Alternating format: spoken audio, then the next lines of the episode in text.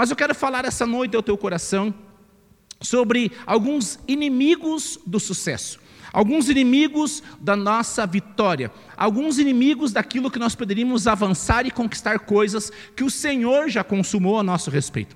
Como eu falei, eu não creio que a fé, a nós termos fé vai fazer Deus realizar coisas. Eu creio que nós termos fé é nós usufruirmos daquilo que Deus já realizou. E quando nós começamos a compreender nisso, eu quero falar três coisas que são negativas, três inimigos da nossa vida, que muitas vezes nos paralisam, nos atrofiam, nos fazem muitas vezes estagnar e até mesmo retroceder, ao invés de nós avançarmos para coisas, para aquilo que o Senhor tem para a nossa vida. Queridos, o primeiro inimigo, eu vejo que está no livro de Juízes, capítulo 16, e nós vamos ler apenas o versículo 20 e 21. Eu quero que você acompanhe aí, está passando na sua tela, eu vou estar lendo aqui. Então ele chamou Sansão, os filisteus estão atacando. Ele acordou do sono e pensou: Sairei como antes e me livrarei. Versículo 20, acho que volta um pouquinho. Sairei como antes e me livrarei, mas não sabia que o Senhor o tinha deixado. Versículo 21. Os filisteus, os filisteus o prenderam, furaram os seus olhos e o levaram para Gaza. Prenderam-no com algemas de bronze e o puseram a girar o moinho na prisão. Queridos, o primeiro ponto negativo, o primeiro inimigo realmente da nossa vitória, do nosso sucesso naquilo que o Senhor já consumou. Eu quero falar, poderíamos citar aqui talvez centenas, dezenas e centenas de inimigos, mas vou falar apenas três. Aquilo que o Senhor trouxe no meu coração é quando nós confiamos na força do nosso próprio braço. Um dos maiores inimigos é aquilo quando a própria palavra fala: maldito homem confia na força do próprio punho, do próprio braço. É isso que a palavra está falando a respeito nesse contexto de, de, de aqui, a respeito dos filisteus. Queridos, nós vemos que por um momento ele encontra uma mulher chamada Dalila, ele acaba se apaixonando por ela, acaba se envolvendo com ela, e ele era um homem muito forte, que com uma queixada de jumento, a Bíblia fala que ele matou mil homens, que ele enfrentava leões, que ele enfrentava realmente qualquer pessoa de peito aberto, porque literalmente ele era um homem que tinha força em seus braços. Queridos, mas um erro de Sansão, o principal erro entre muitos que aconteceu na sua história, mas nesse momento, nesse contexto que nós lemos, do versículo 20 e 21, nós vemos que chega um momento, nos que antecedem esse versículo, que Dalila, por três momentos, Dalila tenta persuadir tenta fazer com que Sansão contasse a ela qual era o segredo que ele tinha para ter tamanha força a ponto de vencer mil homens com uma queixada de jumento, de nada o segurar, cordas, enfim, nada o, o segurava amarrado. E queridos, por três momentos Dalila se torna fracassada e não tem êxito em sua missão, até porque ela ia ganhar um dinheiro dos filisteus. Mas por um quarto momento ela chega e consegue invadir o emocional desse homem que tinha uma força tamanha, talvez jamais vista na, face da terra. Desde o início até os dias de hoje, provavelmente não existirá um homem como ele.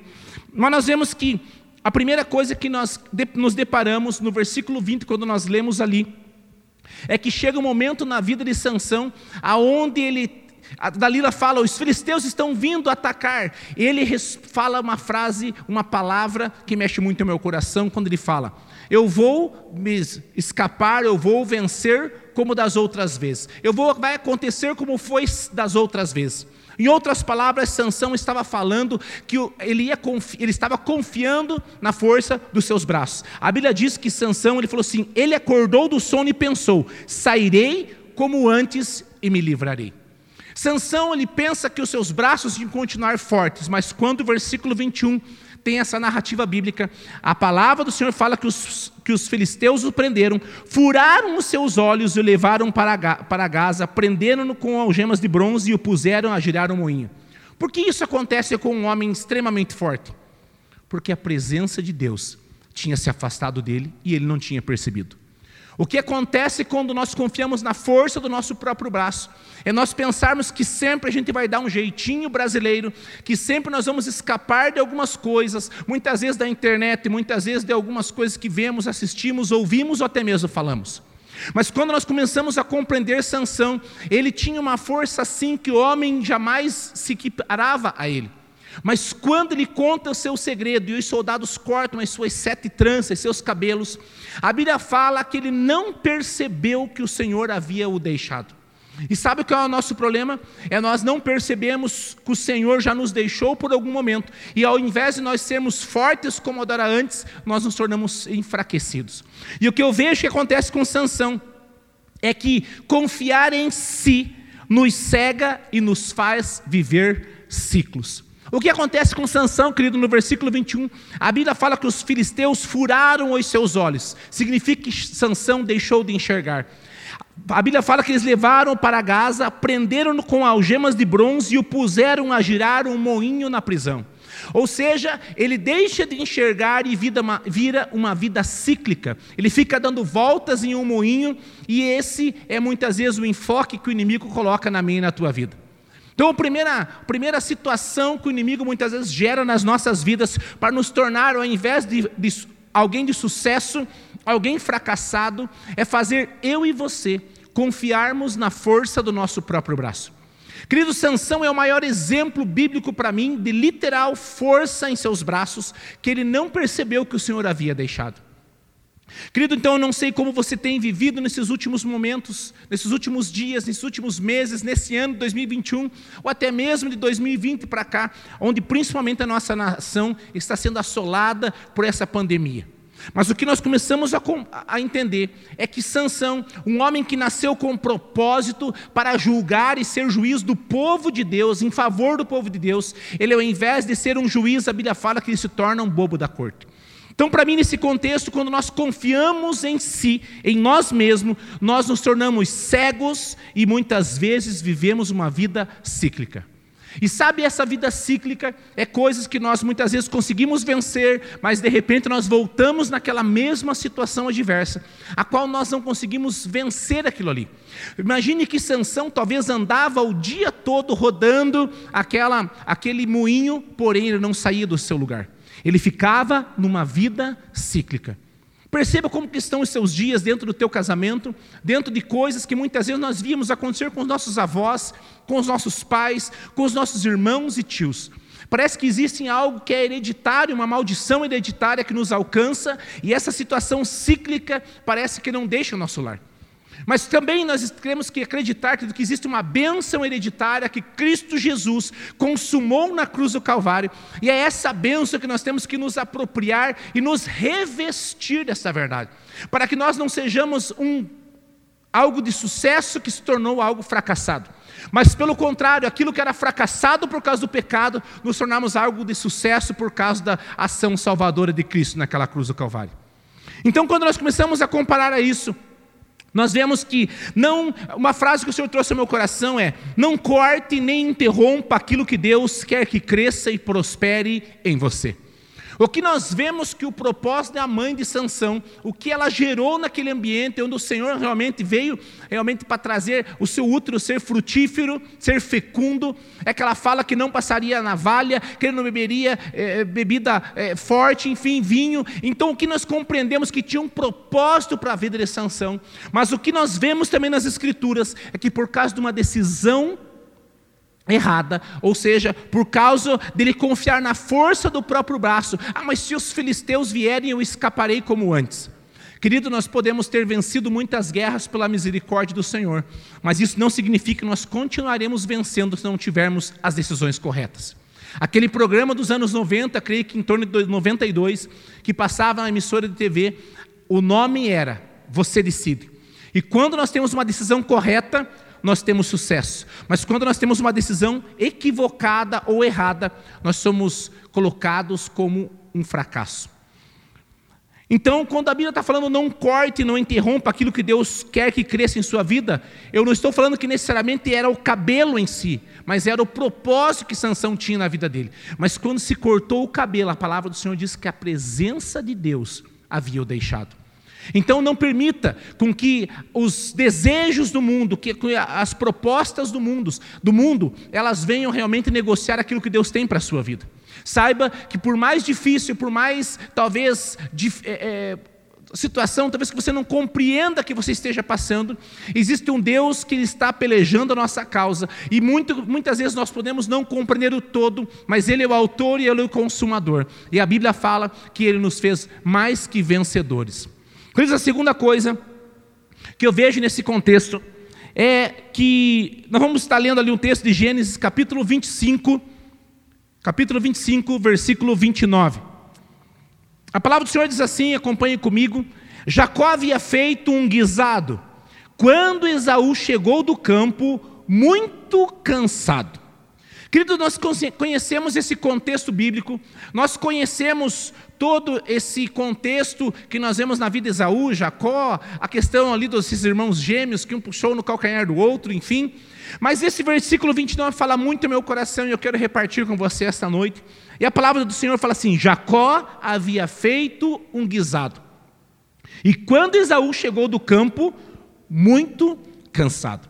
Esse segundo ponto, esse segundo inimigo, esse segundo adversário do nosso sucesso, da tua vitória, da tua conquista, daquilo que o Senhor realmente consumou a teu respeito, é muitas vezes não agir no impulso. Queridos, muitas vezes nós agimos no impulso e muitas vezes colocamos as coisas a se perderem. Muitas vezes nós agimos no impulso e não percebemos, falamos e fazemos e decidimos no calor da emoção daquele momento. Compreenda, querido, que muitas vezes nós damos uma, damos uma ênfase a esse contexto, e eu muitas vezes a dei, que, que, Jacob, que Esaú ele estava realmente com fome e por isso ele negociou. Querido, isso não está necessariamente errado. Mas antes de fome, antes dele querer o guisado, antes de querer o prato de lentilhas, o interessante do versículo 29, a última palavra desse versículo fala: ele estava muito cansado. Querido, compreenda que as Escrituras está falando que quando nós agimos no impulso, muitas vezes nós trocamos os pés pelas mãos. E quando a Bíblia fala o cansaço, muitas vezes o, o cansaço nos faz nós desistirmos daquilo que é bênção para a nossa vida. Muitas vezes, quando um casamento está em pé de guerra, que falta perseverança, falta o perdão, falta algumas coisas, a palavra que surge num relacionamento matrimonial é: eu estou cansado deste casamento. Eu estou cansado de você. Eu estou cansado de, de, desse, desse relacionamento. Compreenda que a primeira coisa que vem do nosso coração, que o inimigo da nossa alma coloca, não era necessariamente a fome, ou seja, a necessidade de, de Esaú, mas era o cansaço. E quando alguém está cansado, a tendência é ele desanimar, porque muitas vezes os próprios braços estão realmente adormecidos, estão cansados. Então, quando nós começamos a compreender Agir no impulso. Até hoje, querido, nós vemos que muitas ministrações usam um termo de realmente uma família patriarcal bíblica, que falam sobre Abraão, Isaac e Jacó. Mas talvez se Esaú tivesse compreendido o que Deus tinha para a vida dele, sendo o primogênito, nós estaríamos pregando sobre Abraão, Isaac e Esaú. Nós não estaríamos deixando Esaú de lado e colocando Jacó em seu lugar. Mas quando nós começamos a ver essas escrituras, uma decisão equivocada, uma decisão no impulso do momento, muitas vezes nós trocamos aquilo que Deus tem para aquilo que muitas vezes o cansaço nos faz decidir. Querido, tem muitas pessoas que não conseguem parar em seu trabalho, tem pessoas que talvez estão pensando, queridos, de desistir de ministério, tem pessoas que querem desistir muitas vezes da própria vida, e normalmente a palavra cansaço, cansado, ela está inserida na frase desta pessoa. Então, quando nós compreendemos aqui as Escrituras, nós vemos que Esaú ele chega cansado e por causa disso ele troca, querido, aquilo que ele tinha direito de primogênito para realmente um prato de lentilhas. O que eu quero compartilhar com você, uma frase a respeito desse homem, desse contexto bíblico, é: não troque propósito por proposta. O que nós vemos que Esaú tinha um propósito, ele era o primogênito. Querido, talvez nós compreender que ele só perdeu a primogenitura se nós não entendermos o contexto. Ser primogênito, principalmente no Antigo Testamento, na, na Bíblia, no tempo da, da, das, das, Escrituras, nós vemos que o primogênito era a pessoa que, na falta do patriarca, na falta do pai, na falta do líder da família, o filho, o homem mais velho, lhe dava sequência nas coisas da família. Ele seria o sucessor do seu pai. Ele seria o dono, o administrador dos bens e da família. Talvez naquele momento o que Esaú pensou é que o que me adianta ter, ter esse direito se eu vou morrer de fome? Querido, compreenda que eu não creio, em hipótese alguma, que Esaú iria morrer de fome, porque a Bíblia não está falando que ele ficou dias, semanas ou meses sem se alimentar. A Bíblia fala que ele apenas voltou do campo. Então eu creio que ele estava assim com fome, mas o cansaço fez ele agir no impulso, a ponto de pensar que ia perder a sua vida se não trocasse aquele direito.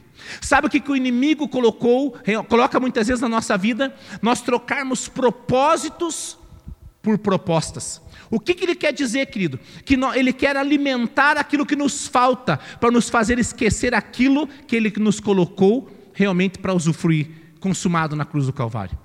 E quando nós começamos a compreender, eu vejo muitas pessoas, casamentos sendo dilacerados nesses dias, nesses, principalmente do último ano para cá, até por causa de uma convivência um pouco mais íntima, mais próxima, com mais tempo em seus lares. Nós vemos que muitas vezes, queridos, nós vemos que tem casamentos que estão falando assim: eu estou cansado de você e eu quero a minha separação. Compreenda, querido, que talvez naquele momento é o sentimento que você tem, mas não troque o propósito de Deus na tua família por uma proposta que o inimigo está lançando, como você ter uma família fracassada. A tua família não é um fracasso, a tua família é um sucesso, porque antes de eu e você nascermos, o Senhor já escreveu os nossos dias e nos colocou na família a qual nós estamos. Então a mulher que está do seu lado, o homem que está do seu lado, os filhos que estão com você nesse momento, não são apenas um descuido, são propósitos do Senhor, a qual o Senhor confiou a tua vida. Você homem, você mulher, você cônjuge, você pode sim, não talvez você ter necessidades, você ter talvez uma opinião no momento, mas quero deixar algo ao teu coração. Não troque o propósito da tua família por uma proposta do inimigo. Não troque o teu propósito da tua família por uma proposta de alguém fora do teu casamento. Afinal de contas, não existe bênção fora do casamento, não existe aliança do Senhor fora do casamento ao qual você está. Então eu creio que, dentro de toda essa questão, o cansaço nos faz ter uma avaliação equivocada.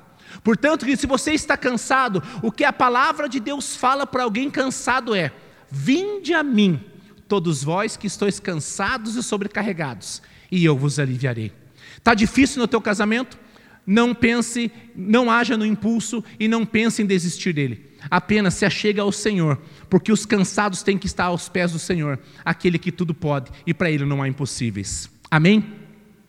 Eu quero falar o terceiro e último ponto negativo, terceiro e último inimigos que nós temos. Querido, 2 Samuel capítulo 11, versículo 1 e 2, a palavra do Senhor diz assim: E o Senhor enviou Davi e o Senhor enviou a Davi, o profeta Natã, acho que é outro capítulo, isso. Na primavera, época em que os reis saíam para a guerra, Davi para a batalha Joabe com seus oficiais e todo o exército de Israel, e eles derrotaram os amonitas e cercaram Rabá. Mas Davi permaneceu em Jerusalém. Versículo 2. Uma tarde Davi levantou-se da cama e foi passear pelo terraço do palácio. Do terraço viu uma mulher muito bonita tomando banho. Nós sabemos aqui o contexto, a própria narrativa bíblica fala que era comum os reis saírem à guerra naquele tempo. Porém, nesse momento, a Bíblia fala que Davi não saiu e ele fica em Jerusalém. Queridos, mas veja que quando nós não vamos à guerra, ou seja, quando nós não continuamos combatendo o bom combate, aquilo que Paulo fala Combati o bom combate, completei a carreira e guardei a fé. Quando nós deixamos de combater esse bom combate, muitas vezes nós ficamos ociosos. E o que a Bíblia está falando é que Davi estava passeando pelo terraço e ele acabou olhando para Batseba, ou Betseba. A Bíblia está falando que ele olhou para aquela mulher, no versículo 2, o finalzinho diz assim: Do terraço viu uma mulher muito bonita tomando banho. Queridos, nós temos que compreender que um dos inimigos do nosso sucesso é achar que tudo combina com, com você, achar que tudo combina conosco. Preste bem atenção que nem tudo combina comigo ou com você. Perceba que tem coisas bonitas e boas, mas que não fazem parte da nossa vida. Tem coisas que não necessariamente vão ser erradas ou pecado, mas não combinam comigo e com você. E o que nós vemos é que Davi, ao passear pelo terraço, ele enxerga Batseba, e a Bíblia fala que por achar bonita, por desejá-la, ele realmente manda chamá-la no palácio, tem relação com ela, ela engravida, ele descobre que ela tinha um esposo, Urias, que era um soldado de Davi. Davi manda realmente Joabe colocar realmente Urias na linha de frente, ele acaba sendo morto, né? Foi um assassinato por tabela de Davi. E o que a Bíblia fala é que, através do profeta, ele diz que a espada jamais se apartaria da, da família real. Cristo compreenda que nem tudo combina comigo, com você. E nós vemos que Davi, ele, em um momento, o que o, Deus, o que o Senhor fala a Davi é: Davi, eu te dei o reino de Saul, eu te dei todas as mulheres de Saul, eu te dei todo o poder, e se você tivesse me pedido mais coisas, eu te daria ainda mais. Mas você pegou essa mulher que não era tua. Significa, querido, que Davi tinha o poder de ter todas as mulheres que já eram dele. Mas o que acontece é que Davi desejou algo errado. E esse muitas vezes desejar algo errado significa que isso não combina comigo com você. E o que é interessante nas escrituras é que, numa forma prática, nós vemos que talvez um carro importado, uma, talvez um Porsche importado dos mais caros, uma BMW, talvez uma Ferrari, uma Lamborghini, dos melhores carros, certamente os homens falariam: Ah, mas esse carro combina comigo. Querido, pode ser que ele combine com você, mas normalmente no nosso Brasil, né, no Paraná, aqui principalmente em janeiro, vai vir o IPVA e eu tenho certeza que a maioria de nós homens teríamos muitas dificuldades, para não dizer que nós não teríamos condições de pagar o IPVA desse carro. O que significa que o carro é bom, bonito, veloz, mas o preço do IPVA, o custo-benefício, não condiz muitas vezes com a nossa renda. Então nós compreendemos que tem coisas que são boas, bonitas, lindas, mas não combinam conosco. Muitas vezes nós vemos até mulheres que compram roupas e lá na loja ela acha aquela roupa maravilhosa, mas quando chega na sua casa, muitas vezes ao olhar-se no espelho, ela fala: essa roupa não está combinando comigo. Eu não sei se tem alguma mulher que isso está sendo familiar a você. Mas talvez você está falando assim: poxa, eu comprei uma roupa, lá na loja era linda, mas cheguei na minha casa, ela não combina comigo. O que normalmente se faz? Deixa por muitos meses no guarda-roupa ou acaba doando para outra pessoa. Aquilo que significa aqui que nós vemos é, é, mais um inimigo é achar que tudo combina conosco. Nós temos que compreender que nem tudo combina comigo, com você, como Batseba não combinava com Davi. Ele já tinha algo que Deus tinha dado a ele. E se ele pedisse outras coisas, Deus também daria. Ou seja, ele desejou algo errado. Então tem coisas que não combinam mais comigo, com você. A forma que muitas vezes nós tratamos nossa família, a forma que muitas vezes nós nos portamos no nosso trabalho, a forma que muitas vezes nós damos testemunho aonde quer que estejamos. Ou seja, quando a Bíblia fala que eis que tudo se fez novo, é realmente as coisas velhas ficaram para trás, significa que aquilo que é velho não combina mais comigo com você. Até porque não se coloca realmente remendo novo em roupa velha. E também não se coloca vinho novo em odres velhos. Por quê? Porque eles vão se perder e vão se arrebentar. Significa que tem coisas que nós temos que deixar para trás, porque Deus tem algo novo, ainda onde olhos não viram, ouvidos não ouviram e também não penetrou no coração daqueles que temem temem e amam ao Senhor. Mas o que é interessante é que o próprio Paulo, ele escreve em várias cartas do Novo Testamento, que tem momentos na vida onde Paulo, querido, ele era o maior perseguidor, ele era exímio perseguidor da igreja né, cristã, mas quando ele tem um relacionamento com o Senhor, onde ele fica por um momento cego, mas quando ele volta a enxergar naturalmente, ele enxerga de uma forma e de uma ótica diferente.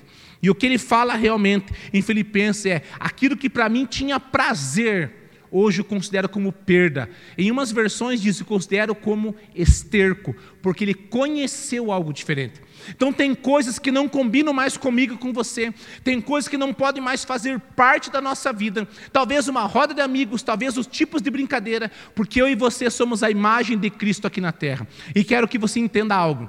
Talvez eu e você seremos a única Bíblia que muitas pessoas irão ler através daquilo que nós falamos e nos portamos. Querido, mas de todos esses três inimigos que eu coloquei, é confiar na força do próprio braço, agir no impulso ou coisas que não combinam conosco. para a glória do nome de Jesus, também coisas que são aliadas da nossa vida. E eu quero compartilhar rapidamente três coisas que são aliadas da nossa vida. E a primeira delas está no livro de Isaías, capítulo 40, versículo 31. E a palavra do Senhor, ela fala assim, Isaías 40, 31.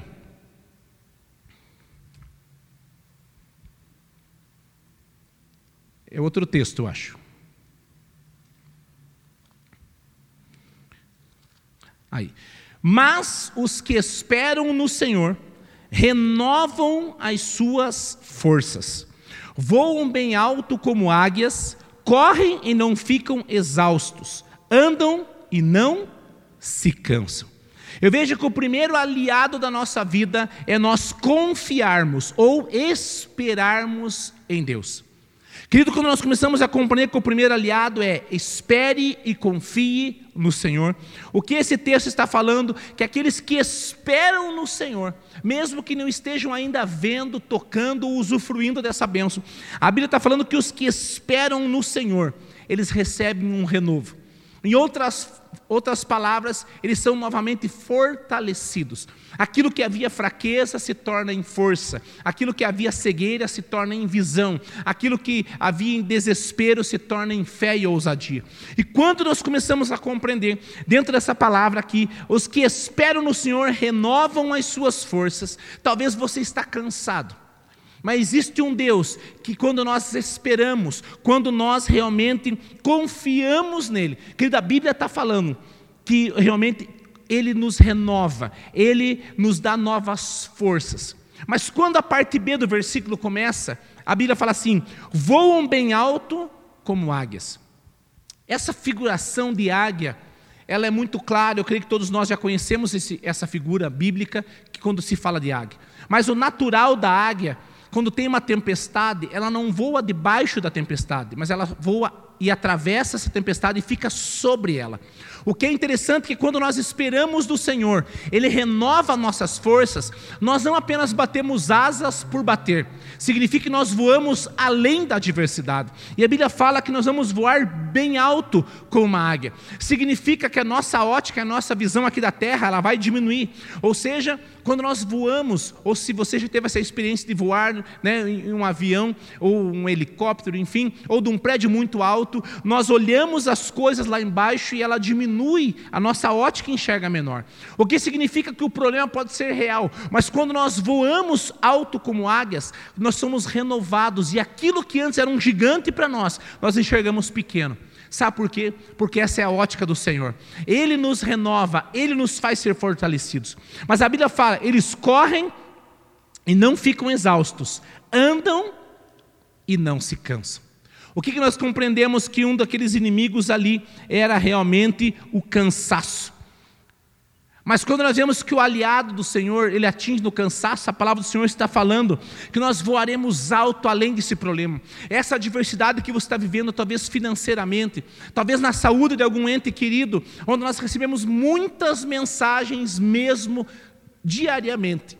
Querido, agora à tarde eu recebi de uma pessoa que ela, alguém pediu oração, a, a, eu não lembro o nome da moça, da família, mas ela tá, tem 24 anos, está grávida com 5 meses, seu, ela está entubada, seu marido está na UTI, a família está desesperada, ou seja, muitas vezes a ótica é limitada a olhar algo de fracasso. Mas quando nós começamos a esperar no Senhor, e eu oro por essa família, eu oro por as famílias realmente enfermas, pelas famílias que estão sendo destruídas, nós subimos como águias e voamos acima dessa tempestade. E a Bíblia está falando que nossas forças se renovam. E algo interessante, ela fala que nós vamos correr, que nós vamos andar e não vamos nos cansar. O que significa que o inimigo não vai ter o cansaço com uma arma para ele nos alimentar, para nós trocarmos aquilo que Deus tem realmente por aquilo que Ele está oferecendo. Porque nós não queremos trocar propósitos por propostas, mas o que nós começamos a compreender é quando nós esperamos nele, nós subimos com asas como de águias. Significa, querido, que não vem de nós, é algo do Senhor que vem na nossa vida. E eu quero declarar sobre a sua família, sobre a sua casa, sobre toda e qualquer situação que está realmente como um vento contrário ao teu respeito. Está difícil, mas não é o tempo de desespero É o tempo de confiar e acreditar, porque o Senhor vai renovar as suas forças. Aquilo que minguava as suas forças, o Senhor vai te alavancar para algo maior, que olhos não viram, ouvidos não ouviram e nem penetrou no coração daqueles que temem ao Senhor. A segunda coisa que eu quero falar é, vamos estar lendo o livro de 2 Samuel, capítulo 12. 2 Samuel, capítulo 12, a gente vai estar lendo do versículo 16 em diante. O texto é um pouquinho extenso, mas eu faço questão de estar lendo 2 Samuel, capítulo 12, do versículo 16 em diante. A palavra do Senhor diz assim: E Davi implorou a Deus em favor da criança. Ele jejuou e, entrando em casa, passou a noite deitado no chão. Os, oficiais do palácio tentaram fazê-lo levantar-se do chão, mas ele não quis e recusou comer. Sete dias depois, a criança morreu. Os conselheiros de Davi estavam com medo de dizer-lhe que a criança estava morta e comentavam: Enquanto a criança ainda estava viva, falamos com ele e ele não quis escutar-nos. Como vamos dizer-lhe que a criança morreu? Ele poderá cometer alguma loucura. Davi, percebendo que seus conselheiros cochichavam entre si, compreendeu que a criança estava morta e perguntou: A criança morreu? Eles responderam sim. Então, Davi levantou-se do chão, perfumou-se, trocou de roupa, depois entrou no santuário do Senhor, adorou e, voltando ao palácio, pediu que lhe preparassem uma refeição e comeu. Seus conselheiros lhe perguntaram: Por que ages assim? Enquanto a criança estava viva, jejuaste? Eu volto um pouquinho.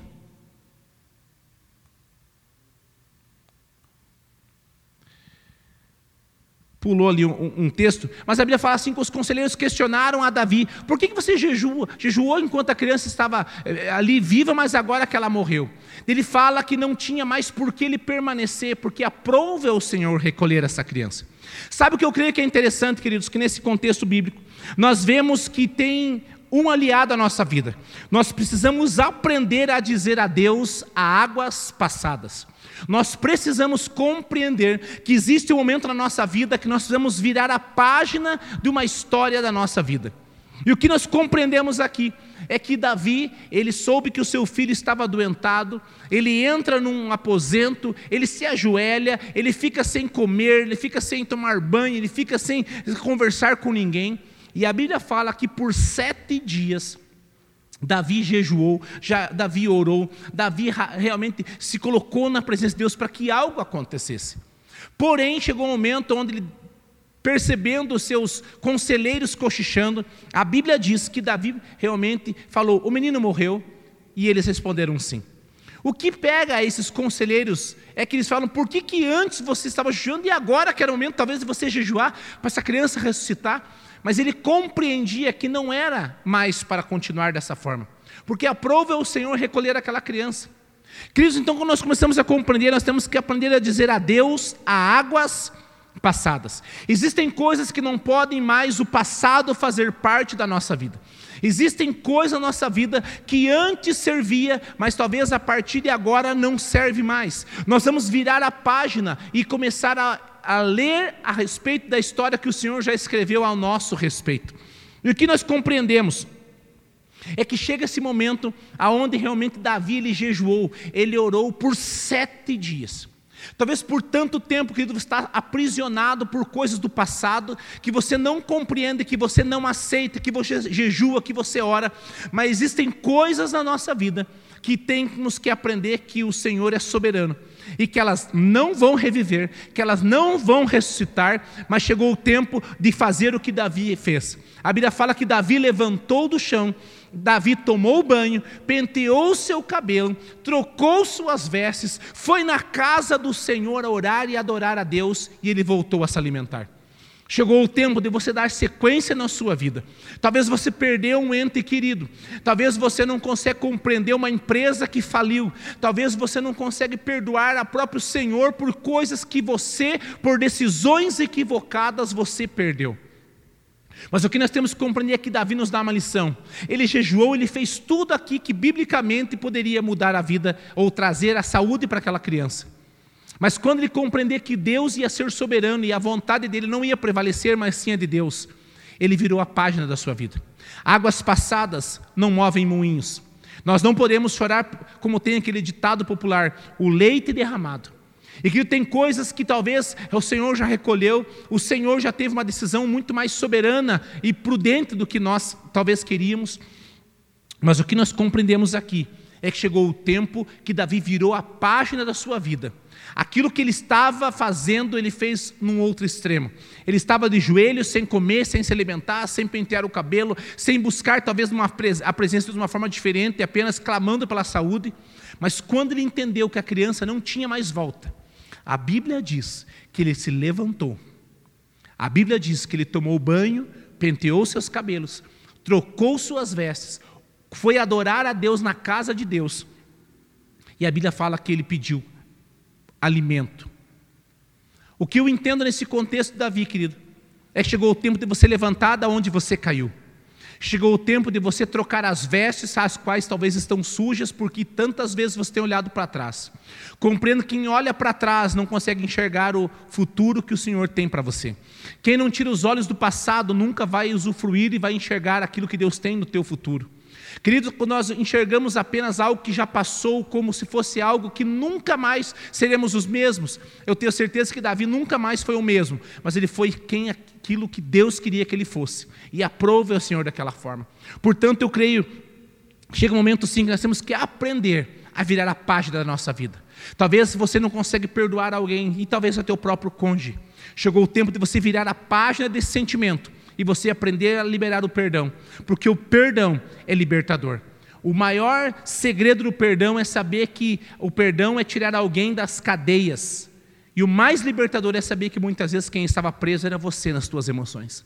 Então nós vamos compreender isso, querido. E, e, e entender, querido, que nem sempre os nossos olhos veem o que a nossa fé deveria crer. Vou repetir mais uma vez nem sempre os nossos olhos veem o que a nossa fé deveria crer. Talvez você não esteja vendo, mas se você tiver fé, se você tiver a decisão correta, a fé é o firme fundamento daquilo que não se vê, mas daquilo que se espera. Em último lugar, já quero chamar o Ministério de Louvor, para nós estarmos quase encerrando o nosso culto.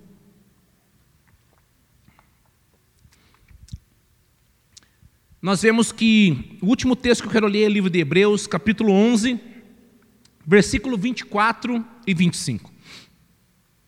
Pela fé, Moisés, já adulto, recusou ser chamado filho da filha de Faraó, preferindo ser maltratado com o povo de Deus a desfrutar os prazeres do pecado durante algum tempo.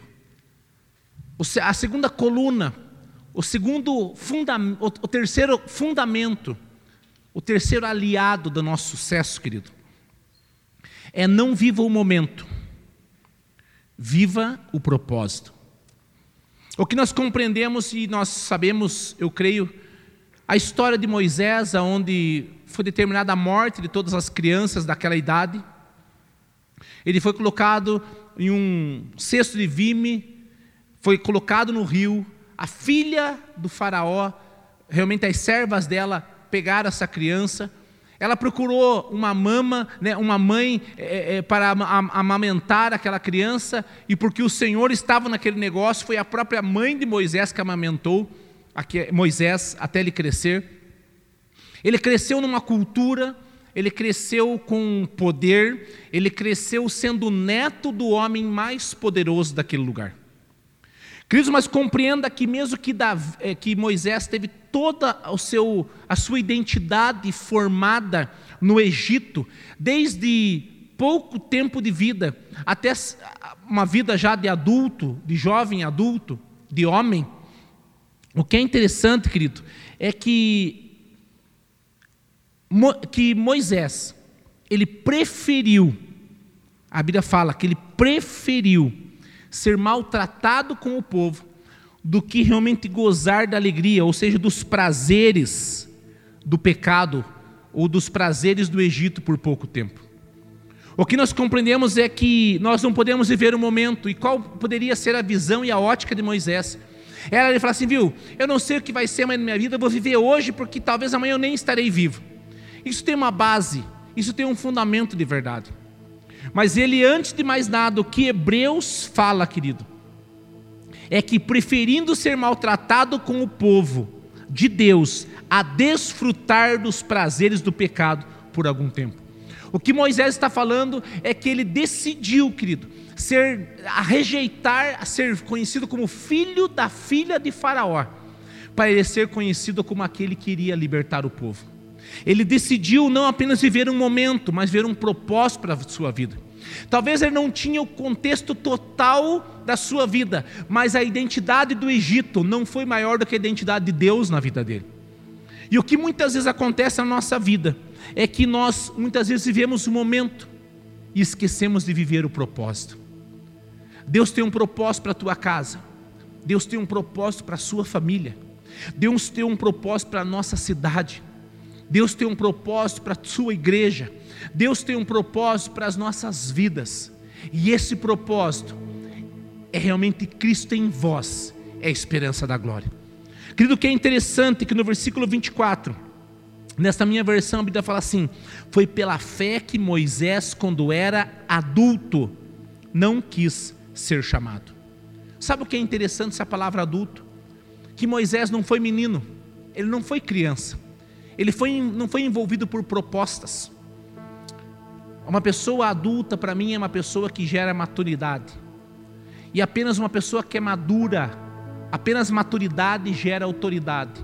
E foi isso que o Senhor deu autoridade para Moisés. Mesmo ele tá pensando que a sua língua era um pouco pesada, que ele tinha limitações, mas Deus sempre falou: Eu te dou essa autoridade. E eu queria que nesse momento nós começássemos a realmente fazer uma autoavaliação da nossa vida. Quais têm sido os inimigos ou quais têm sido os aliados do teu sucesso?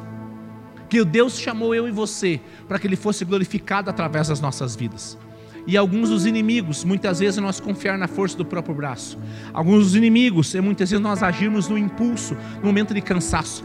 Eu não aguento mais essa família. E muitas vezes nós abrimos mão daquilo que Deus tem para nós. E muitas vezes nós agimos achando que tudo combina com a gente, mas nem tudo combina conosco. Sabe o que combina comigo com você? Aquilo que o Senhor diz que combina comigo com você. É a esposa que está com você, é o esposo que está com você, são os filhos que estão com você, são os pais aos quais você tem. Esses combinam, porque foi Deus quais realmente o que escolheu cada um deles. Mas também nós vemos que esses aliados é nós esperarmos em Deus. Chegou o tempo de você renovar as suas forças. Vamos começar a adorar o Senhor e conforme nós vamos estar adorando por mais alguns minutos, eu quero que você não apenas rejeite os inimigos da sua, do seu sucesso, mas que você realmente faça ressaltar os aliados do teu sucesso. Chegou o tempo de você começar a confiar, e quando nós confiamos, nós começamos a ter as nossas forças renovadas. Chegou o tempo de você voar sobre essa tempestade. Chegou o tempo da tua casa usufruir de coisas que talvez aqui tem uma ótica, mas quanto mais alto nós estivermos, menor se tornará esse problema.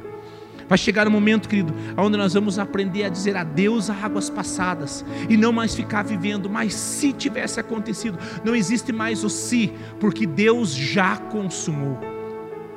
E uma última coisa, é que nós não podemos viver por um momento mas vir por um propósito. Vamos adorar o Senhor em nome de Jesus.